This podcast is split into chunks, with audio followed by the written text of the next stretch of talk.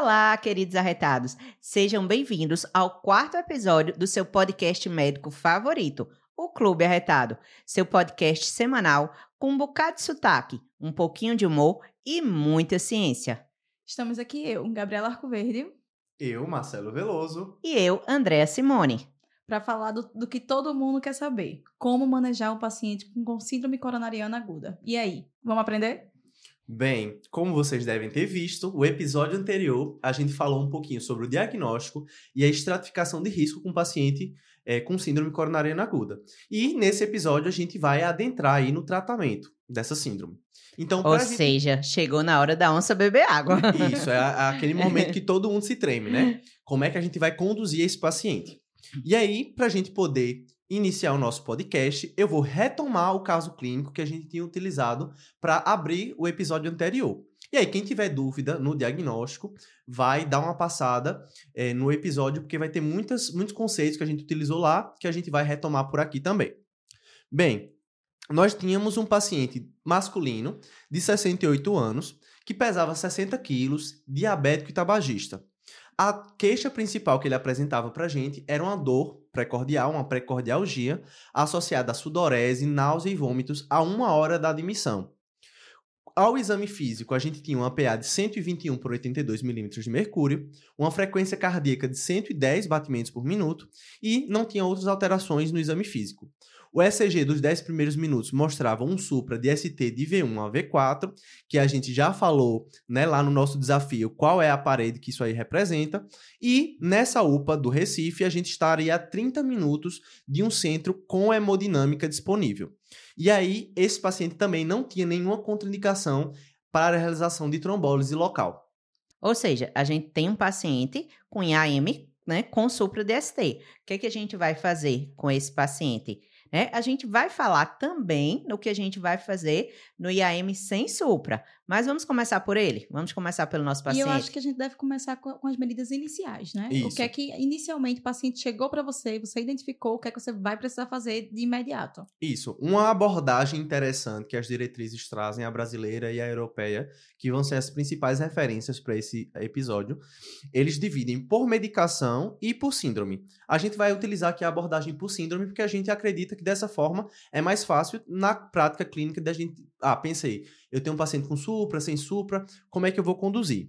E aí, as medidas iniciais que a gente vai ter que pensar em todo paciente, né? Então, tem aquela velha história do, do MOV, do VEIA, né? Então, primeira coisa, garantir que esse paciente está clinicamente estável, né? A gente já conversou um pouquinho no episódio passado, mas a gente vai procurar os sinais de gravidade, né? Sinais que esse paciente possa estar fazendo um choque cardiogênico, uma insuficiência cardíaca aguda como decorrência ou complicação além do infarto.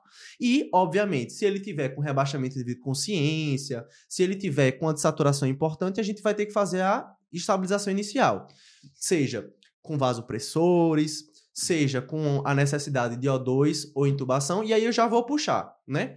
Uma das coisas principais é a questão do O2. E aí a gente já tem uma, uma Divergência. divergência aqui, né? Polêmica. Uma Ela- polêmica É, danada. você tá igual a Gabriela hoje. Alerta Eu peguei, polêmica. eu sou o rei das polêmicas hoje, né? Mas a gente já vai começar com polêmica porque IAM é um assunto que muda sempre, constantemente. E aí, a nossa diretriz, ela é de 2015. Enquanto que a gente tem diretrizes mais modernas. E Acho que as- na verdade é com supra DST é 2021. Mas a de tratamento geral é de Isso. 2015. E a gente já tem as- a americana e a europeia, que são mais recentes. E aí, assim, a diretriz brasileira vai falar o quê sobre O2? Ah, se o paciente tiver hipoxemia abaixo de 94, eu deveria fazer O2 suplementar. 2 a 4 litrinhos ali, Seja de- por catéter. seja por catéter, seja por máscara, né? Mas a gente viu, né, a diretriz europeia coloca que, na verdade, se o paciente tem até 90% de saturação em ambiente, a gente não deve indicar o 2, porque o O2 está associado a mais mortalidade. É, mas a Isso. gente tem que ter cuidado com um tipo de paciente, né? O paciente DPOC. Isso. que você oferecer oxigênio demais para ele pode ser mais danoso, pode inclusive fazer uma carbonarcose, o paciente rebaixar. Perfeito. Então, lembrar que esses pacientes que sofrem um infarto, eles vão ter várias comorbidades. e nada né? impede eles terem outra doença associada. Exatamente. É, mas assim, de forma geral, a gente vai procurar um nível de hipoxemia ali é, tolerar até 90, né? Então, se o paciente Isso. tiver menos de 90, a gente indica ali o catéter de O2 e, obviamente, se ele tiver algum, algum sinal de instabilidade respiratória, a gente deve considerar a necessidade de intubação orotraqueal também. E aí eu queria fazer um comentário, né? E que a gente sempre conversa com os nossos doutorandos, que é o seguinte: nem sempre aquilo que faz sentido na fisiopatologia vai se traduzir na prática médica, né? Porque se você observa realmente abaixo de 94, é um paciente que está fazendo isquemia já, então ele precisa de um aporte, mais né? De O2, mais O2. Teoricamente, Mas né? os estudos mostraram que não tem diferença. Se você mantém o paciente ali em 91, 92 ou 94, 95, a longo prazo isso não vai alterar a mortalidade. Então não teria por que você manter acima de 94. Cuidado para quem for fazer prova de residência. Pode ser que a resposta correta seja acima de 94. Exatamente, mas aí é aquela coisa, né? Aqui a gente vai trazer as duas referências, mas para a prática é isso que a Andrea falou. Apesar de ser contraintuitivo, é o que a, a evidência mostra que é mais benéfico. Até porque o O2 ele tem seus malefícios também. E lembrando também, reforçando, que é uma recomendação atual, agora. Ela pode, pode, ser mudar. que daqui a um ano, daqui a seis meses, saia um novo estudo que mostre que tem que deixar 99 oxigênio. Isso. então, assim, são a, a medicina baseada em evidência é a melhor evidência que temos até hoje. Isso. Isso. E que pode ser E que mudada. na cardiologia muda Isso. o tempo inteiro, Tem né? diversos estudos o tempo inteiro, rolando, Exato. acontecendo. Pois é. Aí eu vou puxar outra, outra polêmica já, né? Cheio de polêmica logo no início. Que é a analgesia. Quando eu estudei, eu estava na faculdade, existe uma coisa chamada de MONABC, né? E é, a primeira, o M é do MONABC, né? É um, é um mnemônico, era justamente de morfina. Então era morfina para todo mundo. Só que o que, que acontece? Apesar da, de na diretriz brasileira a gente ter a morfina como escolha inicial, a gente tem estudos mais recentes mostrando que a morfina está associada a uma maior mortalidade porque ela vai mexer ali nos mecanismos de vasoconstrição arteriais e isso pode aumentar a mortalidade. Então, a diretriz europeia, ela coloca, você pode considerar fazer a morfina, mas ela não é a primeira opção. Então, a gente vai fazer analgesia simples, eles colocam muito paracetamol, porque dipirona lá É é todo um, né, um cheio de dedo, Uhum. mas a gente pode usar dipirona aqui nos pacientes também. O nitrato, né, ele vai ser muito útil como um antianginoso para melhorar a dor precordial. E aí, nesses pacientes que já fizeram analgesia simples, que já fizeram nitrato e persistem com é, desconforto, né, com dor, tá bem indicada a morfina. Ou nos pacientes que estão com muita dispneia por conta de edema agudo de pulmão associado ao quadro de infarto agudo, ou enfim, de síndrome coronariana. Isso. E aí, quando a gente fala, né? Se a gente tá fazendo, falando de tratamento, todo mundo quer saber de dose, né? Como é que a gente vai fazer? Então, se a gente vai fazer o nitrato, seja é, o isordil, é, seja o nitrato, a gente pode fazer um comprimido sublingual por até três doses, né? Isso, 5 miligramas até Isso. três doses seguidas, né? Isso, né? E aí, se o paciente não melhora, se o paciente persiste com dor, aí ou você vai para nitrato endovenoso, ou aí entraria a morfina. Perfeito. Hum. Lembrando que, a- a- assim, apesar do nitrato ele ser uma medicação excelente, assim como a morfina, nas suas indicações, a gente tem que pre- prestar bastante atenção nas contraindicações. Então, Isso. quem é que não pode fazer nitrato de jeito nenhum? Paciente tem suspeita, você viu ali, tem um sopro, tem uma suspeita de ter uma estenose aórtica, não pode fazer. Tem suspeita de infarto de VD, que a gente comentou no episódio anterior, né? Preciso fazer V3R, V4R para descartar. Mas tem essa, essa possibilidade. Não devo fazer, e obviamente, nos pacientes que têm choque cardiogênico, né? Porque aí eu vou vasodilatar e ele vai piorar o choque. Hum. Então, nesses pacientes, tanto o nitrato quanto a morfina estão contraindicados.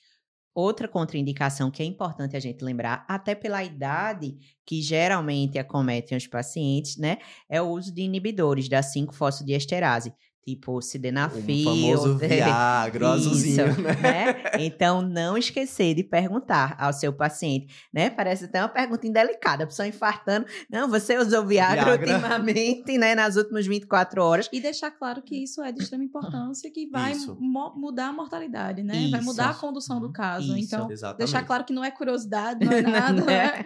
Isso. Não, não é uma curiosidade doida. certo? Perfeito. E aí a gente vai para o terceiro ponto dessas medidas iniciais, que é o controle glicêmico, né? Como a Andrea bem falou, um dos principais fatores de risco para a gente infartar vai ser diabetes. E aí, essa necessidade de controle glicêmico é porque os pacientes que não têm um controle glicêmico adequado, eles vão ter maior mortalidade. Então a gente vai aturar ali, né, até 180 milímetros, é, miligramas por decilitro nos pacientes que não são diabéticos e nos diabéticos até 200 miligramas por decilitro. Acima disso, independentemente de ser previamente diabético ou não, a gente tem indicação de fazer aquela insulina é, em bolos, né? Então aquela correção que eles chamam de slide insulina.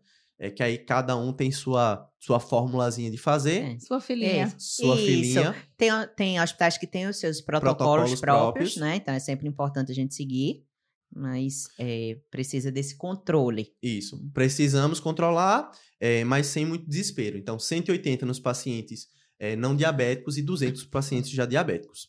E aí, vamos falar mais para frente. Vamos começar a falar especificamente dos tratamentos de cada síndrome. Pronto. Vamos falar de remédio agora?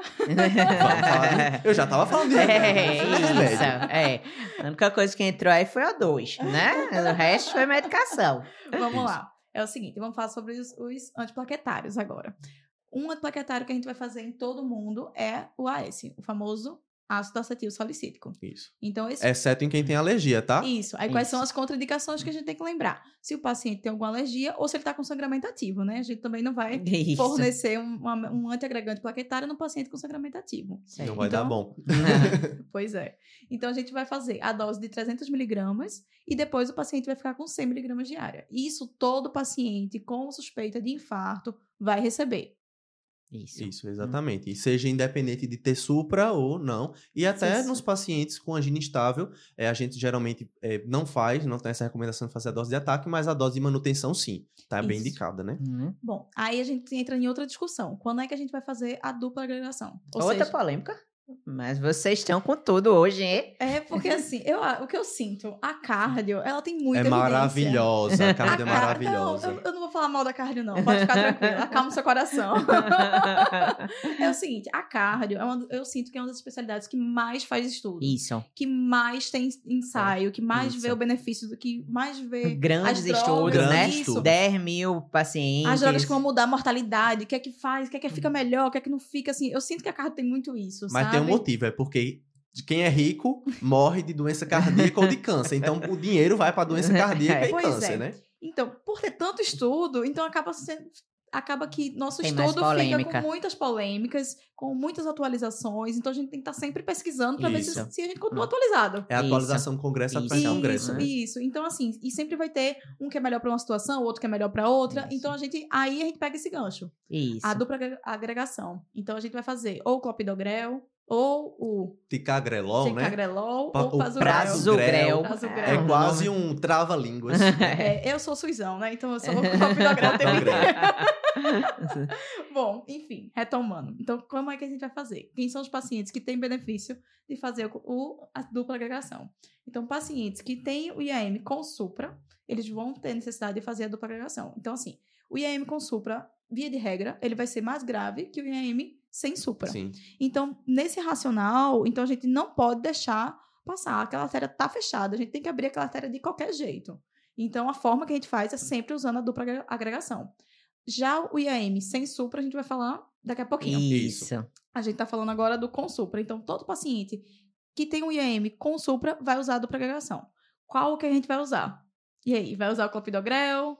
Vai usar os, os chiques do, do particular? Então, na, assim, no SUS é isso. A gente acaba usando muito o Clopidogrel. O Clopidogrel é o queridinho, né? Até porque ele é mais barato, mas de fato, a gente vai, vai ver que existem é, antiagregantes mais modernos Isso. que eles têm o maior benefício e tem alguns, como o Prasugrel, que tem as suas contraindicações, né? A gente tem que tomar cuidado em algumas É, situações, né? via de regra, o pra- prazugrel, prazugrel e o ticagrelol, né, eles são mais rápidos e eles são mais efetivos. Eles Isso. induzem a, a antiagregação de forma mais efetiva. Isso. Então, e também por de, isso- de maneira assim mais uniforme, né? O Isso. clopidogrel às vezes ele é meio errático.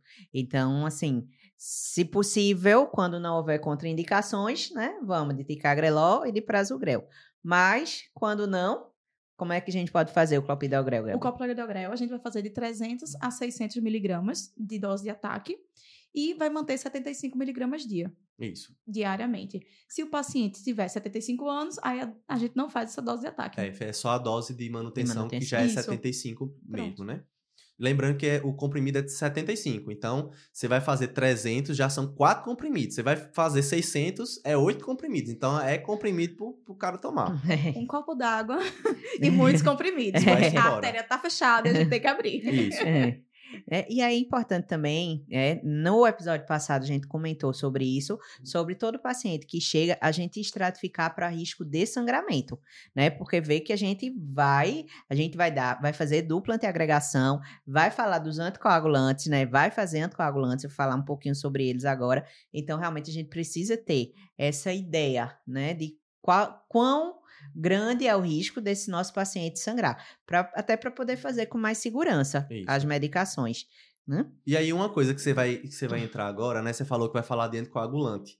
E eu tenho certeza que essa é uma dúvida de quem tá ouvindo a gente em casa. Porque os internos sempre perguntam: tá, então eu tô antiagregando a plaqueta duas vezes e eu ainda vou anticoagular. Mas se o meu paciente já tá anticoagulado, ele não já tá antiagregado, não? Então, mas é porque aí você tem vias diferentes, né? Então, não, não, o anticoagulante não vai antiagregar, ele não vai ter ação nas plaquetas. Por isso que você precisa fazer as duas classes. Isso. Hum. O, anti, o antiagregante, ele vai impedir que novos trombos se formem. Enquanto que o anticoagulante, ele vai impedir que esse trombo progrida e aumente, né? Então, Isso. são dois mecanismos completamente diferentes. Isso, né? E aí, o que, que a gente vai usar, né? Nesse nosso paciente, que ele tem um IAM com supra, né, a droga de escolha vai ser a heparina não fracionada. Por que a heparina não fracionada? Porque é um paciente que tem indicação de ser submetido a procedimento de urgência.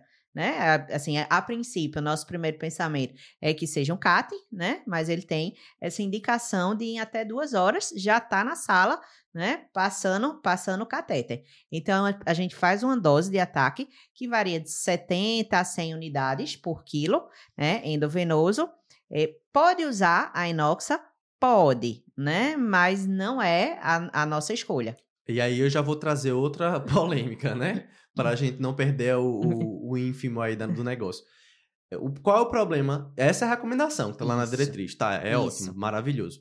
Por que, que a gente não faz isso na prática? Ninguém faz isso na No prática. mundo ideal seria ótimo. Qual o problema? Para você fazer a heparina não fracionada, você tem que fazer o controle a cada quatro horas com o TTPA do paciente, né? E aí fazer o ajuste, da ajuste. droga de acordo com o valor do TTPA. Isso é impraticável na, na, na nossa prática SUS e no privado também. É bem difícil de ser feito. Então, a gente acaba usando aqui muito no Brasil, aqui no Nordeste, muito a inoxaparina, porque a gente não tem essa necessidade de controle. Mas, de fato, ela, é, a, a inoxaparina ela é 2A, é, 2B que digo, de classe de recomendação, enquanto a outra é recomendação 1A. 1A, Então, é uma né? recomendação melhor. Isso. Mas a gente tem essa dificuldade prática aí, né? Isso. E para fazer de forma errada, é melhor fazer da forma correta sem esse controle, né? É, o Isso. que é que o pessoal faz muito aqui? Tem um estudo que mostra que você pode fazer subcutâneo e que, teoricamente, nos pacientes com trombose, a dose subcutânea, né? Ela tem 250 unidades por quilo de 12 em 12, ela tem uma equivalência em fazer a, a heparina Venosa. fracionada venosa, em bomba. Mas é uma abstração de um estudo pequeno, então, assim, não é o melhor dos Não. mundos. E o que a diretriz coloca não é baseado nesse cenário, é baseado Isso. no cenário venoso, Isso. né? Assim? Isso. Bom, então assim, a gente terminou de falar daquelas medicações que a gente vai usar para praticamente todo mundo, né? Lógico que tem que ver as, indi- as individualidades, contraindicação de contraindicações, cada uma, né? Mas agora vamos falar um pouquinho daquilo que a gente pode usar ou pode não usar, a depender do caso. E aí eu começo falando da tripla antiagregação plaquetária. Gabi, o que é que tu me diz dela? Então, vamos Eu, lá. eu acho ótimo que ela levanta a polêmica e joga no, no colo da Claro, coleguinha. claro, né? Eu solto a bomba e corro. Ela tá achando pouco, entendeu? A gente ter usado já o AS, o clopidogrel pro paciente, é parina, ela quer que ele ainda tenha... Vai sangrar até umas horas. Ela realmente quer proteger, quer que esse trombo aí não É, aumente de jeito isso. nenhum. Quer deixar bem antiagregado. É, tem uma piada, né, que diz que assim, o cardiologista mata o resto do corpo pra tentar salvar o coração. É mais ou menos isso. Que vai sangrar, vai, mas eu salvo o coração, né? Existe uma classe de, de drogas que a o principal representante é o tirofibão, né? Que ele é usado só em um grupo seleto de pacientes. Então, como é que a gente vai usar ele? A gente só vai usar quando o paciente, na hora da hemodinâmica, o hemodinamicista, ele vê que o paciente é um grande formador de trombos. Então, aí ele vai indicar o uso dessa, dessa droga e você vai receber. Você, como clínico, na emergência, seja uma emergência especializada, que você vai... né? Isso, que você vai receber o paciente, o que é que vai acontecer? O paciente vai para a sala de hemodinâmica e ele vai voltar com tirofibam. É, é o famoso agrastate, né? Eu já Isso. trabalhei numa SR, numa sala de recuperação pós-anestésica, de um centro que fazia hemodinâmica. Quando chegava o paciente com tripla antiagregação, minha gente, é assim, é o caos. Porque assim, você não pode pegar um acesso no paciente, porque ele sangra muito. Porque as três vias de antiagregação plaquetária vão estar inibidas. Então, o risco de sangramento é muito alto. Fora que esse paciente está anticoagulado, né? Isso. Então vai ser uma situação realmente de exceção e que assim, você vai ficar com dor de cabeça, viu? Ô, Marcelo, qual é o nome da, da classe desse medicamento? Eles são os inibidores da glicoproteína 2B3A. Olha aí. Olha aí, eu Nome devia ganhar um prêmio e depois falar isso, tá? Bom, mas aí o que é importante vocês saberem, que ele é usado em situações especiais, pacientes que tão, são muito formadores de trombos, e você pode receber esse paciente pós a angioplastia, né, pós a realização do cateterismo, com o agastrate, né, que é o Isso, famoso tirofibam. E aí tomar muito cuidado com essa questão do sangramento. Provavelmente você não vai prescrever, mas você tem que saber para que serve e Isso. quando se utiliza. E principalmente quais cuidados Os tomar. cuidados pós, né? né? Isso. Bom, outra situação que a gente também vai ter que levar em consideração, né, as individualidades de cada paciente, é o beta-bloqueador. Eu falei pouco tempo atrás do tal do MONA-ABC. O B do MONA-ABC era justamente beta-bloqueador. A gente fazia beta-bloqueador para todo mundo. A tendência atual é que a gente faça. Por quê? O beta-bloqueador ele vai diminuir remodelamento de VE e ele vai diminuir mortalidade a longo prazo. Agora, existe uma grande discussão de qual é o melhor momento para começar esse beta-bloqueador. Né? A diretriz brasileira meio que é mais permissiva. Enquanto que a diretriz europeia fala assim, ó, você pode considerar começar o beta-bloqueador, exceto naqueles pacientes que tenham contraindicação. Quais são as contraindicações? Muito parecidas com as do nitrato, né? O paciente com IC aguda, o paciente que tem uma insuficiência de ventrículo direito, é, o paciente que tem uma PA abaixo de 120, né? Um choque cardiogênico, né? Um choque cardiogênico. Essas seriam as principais contraindicações. Hum. Óbvio que se o paciente tem um FA de alta resposta, está fazendo alguma outra taquicardia supraventricular e isso está descompensando a condição cardíaca, ele está super bem indicado, né? E aí, teoricamente, você poderia fazer qualquer beta-bloqueador. Inclusive, Eu achei isso interessante, né? Assim, na nossa diretriz, você, ele recomenda oral e qualquer um, inclusive o propanolol. isso, Né? Ninguém dá mais valor ao bichinho do propanolol, mas ele entra aí. isso. Já a europeia, não, ele diz para fazer só endovenoso, né? De preferência o metoprolol, metoprolol. Ele relata que não tem estudos assim que mostrem muita superioridade. É, mas é IV e metoprolol e tá bom, né? É, e aí, assim, vai estar super bem indicado nos pacientes que tenham é, necessidade de ir ali para cateterismo de forma precoce. No IAM com supra ou no sem supra com alto risco. Nos outros pacientes, você pode, ali, não necessariamente precisa começar naquele, naquele momento imediatamente, mas o ideal é que do- todo paciente com síndrome coronária aguda, inclusive com angina instável, saia do internamento usando o beta-bloqueador. Isso. Tá, e IBP? IBP, a gente falou de sangramento, né? Então é óbvio que a Gato vai ter que falar do IBP. Claro, né? Vou perder, vou perder minha chance. O paciente Né? gosta muito disso, né? Ó, eu- É. O médico passou aqui pra proteger meu estômago, né? É, não, não, eu já Já recebi. tomou muito comprimido. Já, já Tomou recebi. oito comprimidos de clopidogrel, três comprimidos de AS. Perdoa, né? perdoa, foi muito Né? comprimido. Mas, mas eu já recebi paciente que dizia: Ah, doutora, eu fui pra tal médico, mas não gostei, não, porque ele passou pra mim antibiótico e nem um remedinho pra proteger meu estômago passou. É. Neste caso especificamente, pode estar indicado o remedinho para proteger seu estômago, né? Lógico que tem as indicações: paciente acima de 65 anos, paciente etilista, né? paciente que tem queixas dispépticas. Então, se ele tiver pelo menos duas dessas três eh, queixas, a gente pode indicar eh, o IBP. É um paciente que tem um Tem um risco alto risco de maior de, sangrar, né? sangramento gastrointestinal, então você pode indicar por um período, né? Não precisa ser IBP para a vida toda, não, né? Isso, Mas por- principalmente esse período que ele tiver antiagregado, Isso, esse período mais né? crítico, você pode deixar com IBP, Perfeito. certo? Então a gente vai falar agora do que para onde esse paciente vai. A gente já falou dos remédios que a gente vai dar para ele, o SOS naquele momento, mas aí a gente vai mandar ele para algum lugar, ele vai precisar fazer mais alguma coisa. A terapia resolutiva, né? Como é que a gente vai resolver esse trombo que está ocluindo ali a artéria, né? E aí, como a gente já sabe, né, o tratamento padrão ouro é colocar no cateterismo e tirar esse trombo, né? Fazer angioplastia. A angioplastia deve ser indicada para todo paciente. Agora, Existe um tempo em que é recomendável que a gente faça só ela, a terapia de reperfusão, ou que a gente indique a fibrinólise também, né? Então, esse paciente nosso, ele estava a 30 minutos do centro de hemodinâmica. Esse paciente tem indicação de sair correndo direto para o centro fazer o cateterismo. O tempo porta-agulha que a gente fala, né? Ou seja, o tempo entre o paciente sair da, do diagnóstico e estar na sala com o hemodinamicista inserindo o cateter na perna dele ou no braço dele, o ideal é que seja até 90 minutos. Mas até 120 minutos pode ser muito bem indicado. É, às vezes na diretriz eles colocam, se você estiver em um hospital com hemodinâmica, deve ser 90 minutos. Enquanto, e se você estiver em, em outro, serviço, outro serviço, precisando fazer o transporte, esse sempre seria de 120. Isso, porque 120 é o que os estudos Isso. mostram como o melhor benefício possível. Isso. Isso quer dizer que depois, ah, sei lá, foi 140 minutos, foi 3 horas. Quer dizer que esse paciente não vai fazer o CAT? Ele vai. Só que além do CAT, antes, né, dele chegar no serviço para fazer o CAT, está indicada a fibrinólise, que é o nosso próximo ponto. Lembrando também que isso é se o paciente tiver um IAM com supra com a dor a menos de 12 horas. Isso. Porque se ele tiver com a dor acima de 12 horas, ele não vai ter mais indicação de fazer a trombólise. Não, perfeito. Isso. Exatamente. Hum. E aí a gente, sim, a gente tem três opções, né? A gente pode usar a streptokinase, a alteplase e a tenecteplase.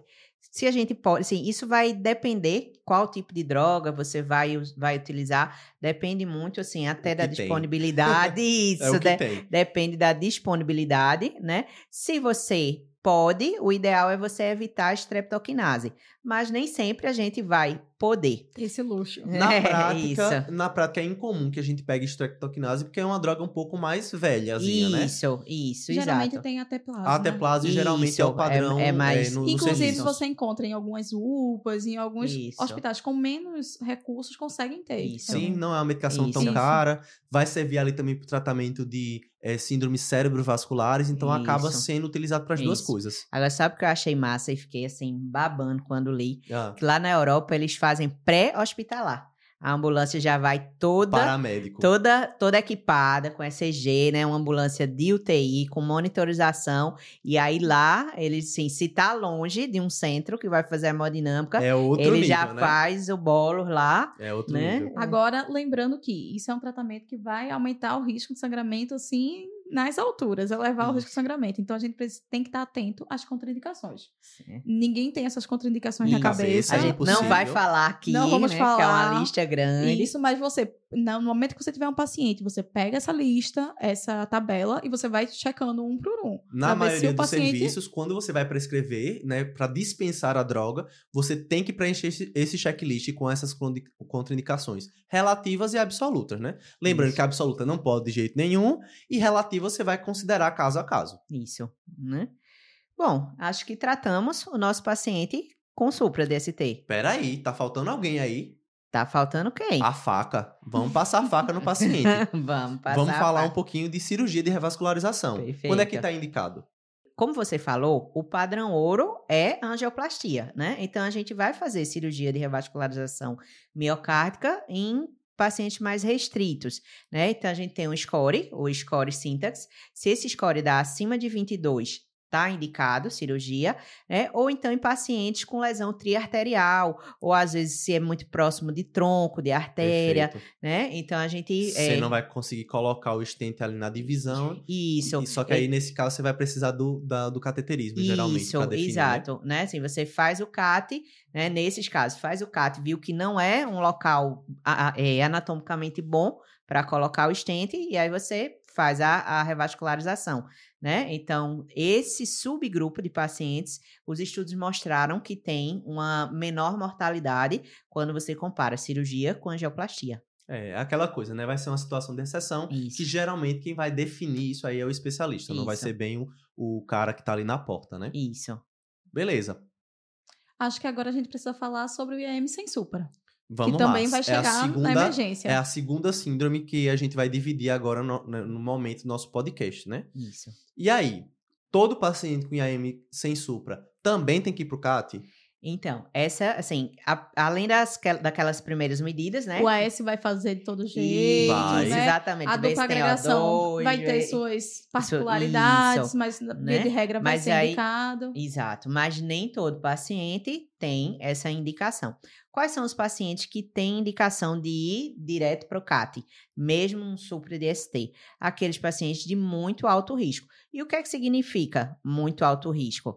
É, pacientes com arritmias complexas, é, pacientes. Parada cardíaca, por favor, o paciente chegou parado. Instabilidade hemodinâmica ou elétrica, né? Isso, Exato. né? E- Então, De forma é, geral, Isso, é isso, né? né? Entra o paciente com é, o elétrico que fica fazendo ali alteração dinâmica, dor que não Isso. É, melhora. principalmente aquele que faz supra DST, né? E E desfaz, desfaz. faz, desfaz, né? É, então, assim, Uma IC aguda. Dor então, persistente ou recorrente, né? isso. Ou que tem algum sinal de instabilidade, disfunção de VE, desculpa, de VD, né? Todos esses Isso. pacientes E as são considerados complicações de alto mecânicas, risco. né? Isso, Rotura de cordoária, que. Isso. que vai Perfeito. ser mais comum no IAM com supra, mas também pode acontecer no sem supra. Isso, Isso. você vai um tratar- mais tardia. Você vai tratar o paciente como paciente de muito alto risco e vai precisar Isso. fazer o cateterismo em até duas horas. Isso, bem né? parecido Isso. com IAM com Supra. Isso, né? O que entra de diferente, né, assim, né, nesse manejo inicial é que fibrinolíticos nunca, Isso. né? Bem diferente. Isso. A- Ou, a- ou- ou o paciente vai para o CAT, na verdade, ou ele vai para o CAT imediatamente ou até 24, 48 horas, mas o tratamento vai ser essas medidas que a gente falou para evitar que o IAM sem supra vire um IAM com supra, né? E depois a gente revasculariza para ver quem é a artéria culpada e angioplastar se for o caso. Isso. O paciente com IAM sem supra, ele vai ganhar um AS. Mas ele vai ganhar o copo del grau? Boa pergunta. Então, a- o que hoje em dia é recomendado é que se o paciente vai conseguir, se ele tem indicação de fazer esse cateterismo em menos de 24 horas, e se ele vai conseguir fazer esse cateterismo em menos de 24 horas, você não deve fazer a dupla agre- agregação. Você não vai Na fazer o copo del grau. emergência, Na né? emergência, no momento. Isso. Por que disso? Porque o paciente ele vai para o cateterismo e no cateterismo ele vai ver se é um paciente que precisa de intervenção. Se for, ele já vai receber a dupla agrega- agregação lá mesmo. Se não for, ele vai precisar de uma revascularização. Se você tiver dado o seu copidogrel lá, ele vai ter que passar cinco dias para poder, poder fazer a cirurgia. Se for os outros mais chiques, aí vai ser, ó, é bem, sete bem menos dias. tempo. Né? Então, assim, então a gente fica com essa pulguinha atrás da orelha, né? Então, se é um paciente com IAM sem supra e ele vai conseguir fazer esse cateterismo em menos de 24 horas, você não faz a dupla agregação. Isso. O que acontece muito na prática é que a gente acaba fazendo porque a gente sabe da dificuldade do acesso. Mas aí, se você já está num serviço, né, que Isso. tem essa disponibilidade, o ideal discuta lá com o hemo- hemodinamicista, com o cardiologista, para saber se vai ser possível ou não e aí poder definir se vai fazer ou não. Melhor das hipóteses. Perfeito. E quando eu tava rodando na emergência cardiológica, lá na, na pela residência, uma coisa me chamava atenção. Todo paciente que entrava, no primeiro exame de sangue dele, coletava o perfil lipídico. Colesterol total, triglicerídeos. Eu achava Não que- é uma coisa que a gente pede de rotina, É, né? na- Uma na emergência, urgência, né? era assim, né? primeira seu colesterol. Pois é, eu, eu achava tão curioso e fui olhar nas diretrizes e realmente a recomendação é essa, que seja paciente com suspeita de síndrome coronariana, você precisa coletar o perfil lipídico nas primeiras 24 horas, que isso vai predizer como é o perfil dele antes do infarto. Isso, perfil lipídico, né? Isso. Mas por quê? Porque aí a gente já vai falar da prescrição da alta, né? Esse paciente vai ou não precisar de estatina? A nossa dúvida é essa. O, todo paciente com síndrome coronariana aguda precisa de estatina? Na maioria das vezes. É, né? É, se a gente for dar uma resposta, não, mas na prática é sim. Se né? o seu LDL for menor do que 70, provavelmente Isso, não. né? Mas quem é que tem um LDL de 70, né? E ainda mais que infartou. Exato, provavelmente não vai ser o caso. Então, todo paciente com síndrome coronariana, seja IAM com ou sem supra ou angina instável, ele vai ter indicação geralmente de estatina de alta potência, Isso. porque ele tem um alto risco cardiovascular. E aí a nossa meta para esses pacientes é um LDL abaixo de 50 a 70, dependendo da referência que você vai utilizar, né? Outra medicação que a gente faz pensando no longo prazo, qual seria ela? Eu amo. Eu amo, eu amo. Sou time, time Eca, ó. Time Eca aqui, ó. Levinha, beijos. então, a gente tem que fazer e é cobrar nesses pacientes para evitar remodelamento. Mas o paciente não é hipertenso, Marcelo. Certo, mas a gente tem que fazer numa dose, obviamente, que ele tolere. E ECA é melhor do que BRA, mas a gente vai indicar o BRA nos pacientes que tenham contraindicação a fazer IECA. Anjoedema, tosse, enfim. Depende da tosse, né? Então, Depende por isso que eu falei tosse. né? Hoje eu recebi uma paciente É. com tosse, com IECA. Eu fiz, olha, Uhum. mas isso aqui reduz sua chance de morrer. Você, você- você quer- tem certeza que quer que eu suspenda? Ela, não, doutor, vamos tentar um pouquinho mais. Decisão acertadíssima, né? Isso. Pronto. Mas Eu é acho- isso. Eu acho que agora vocês se sentem mais preparados, né? Quando chegar o paciente com síndrome coronariana aguda, vocês vão lembrar. Bom, Isso. vamos separar. IM com supra, sem supra, qual é o próximo passo, o que é que eu preciso fazer, né? Eu acho que todo mundo conseguiu Mas, entender. se ainda ficar, né, ali na hora com alguma duvidazinha, pega seu celular, entra no nosso guia rápido, né? Tá lá no site do Medicina Arretada. E aí a gente vai colocar as doses, vai colocar essas estratificações que a gente falou, A complica... as, as complicações. as né? contraindicações, né? Vai estar Exatamente. tudo lá bem Tanto de diagnóstico quanto de tratamento. Tá Isso. tudo bem mastigadinho lá para você consultar ali na hora do desespero. Se já entrou no nosso site, também vai entrar no nosso Instagram, né? Claro. Arroba Medicina Arretada, o mesmo lá pro Medicina e pro Arretada. E já vai seguir a gente e acompanhar a nossa, nossa trajetória por aí. E aí, eu já vou começar a falar do que? Do nosso desafio. Muito Boa. bem. Né? Então, como vocês sabem, nessa temporada a gente tem uma parceria com o MedClub e a gente vai deixar lá no nosso Instagram um post com o desafio de hoje. E quem, o primeiro que acertar, vai ter direito a três meses, um cupom de três meses grátis para acessar o conteúdo lá do MedClub, tá? Então, qual é o desafio, Gabi? Vamos lá, deixa eu explicar, porque esse aí tá um pouquinho mais elaborado. É, tem que, Hum. tem que É. né? A galera Bom, tá ficando inteligente. A gente deu um caso clínico no começo do episódio, desse Exato. episódio e do anterior, né? E a gente já deu com peso, descreveu como é que a paciente estava, disse tudo que ia acontecer, não foi? E aqui a gente falou tudo do manejo. Então o desafio vai ser: a gente vai ter algumas opções de prescrição e vocês vão ter que ir lá e dizer qual a prescrição que a paciente deve fazer. Com as doses, com tudo bem direitinho, para quando chegar o paciente na emergência você não ter dúvida. Lembrando que é um paciente com IAM com supra DST Isso. que está a 30 minutos do centro de hemodinâmica. Baseado nisso e baseado no peso dele lá, 60 quilos, qual é a prescrição mais adequada para esse paciente depois de tudo isso que a gente discutiu? Bom, quero ver se vocês vão arrasar, viu? De- Nos deixem orgulhosos nas Eu não respostas. tenho dúvida, não tenho dúvida. Agora, vamos, né, fazer o nosso resumo, as nossas mensagens para casa. E a mensagem número um é: pacientes com IAM com supra DST ou sem supra DST, mas de muito alto risco, precisam ser submetidos a CAT com urgência. Mensagem 2. Todo paciente com síndrome coronariana aguda precisa de AS, exceto se tiver alguma contraindicação. Mensagem número 3. O tempo para a realização do CAT nos pacientes com IAM com supra deve ser feito em até 120 minutos. Depois disso, indicar também fibrinólise. Mensagem número 4. Pacientes com suspeita de infarto de VD ou em choque cardiogênico de- não pode ser feito beta-bloqueador, nitrato nem morfina. Bom, eu acho que agora a gente finalizou. Nós acabamos, Chegamos encerramos o assunto da síndrome coronariana aguda, vencemos e eu acho que agora vocês estão sabendo melhor como manejar esse paciente. Segue a gente lá nas redes sociais e até mais. Tchau, tchau. Até a Tchau, próxima. pessoal!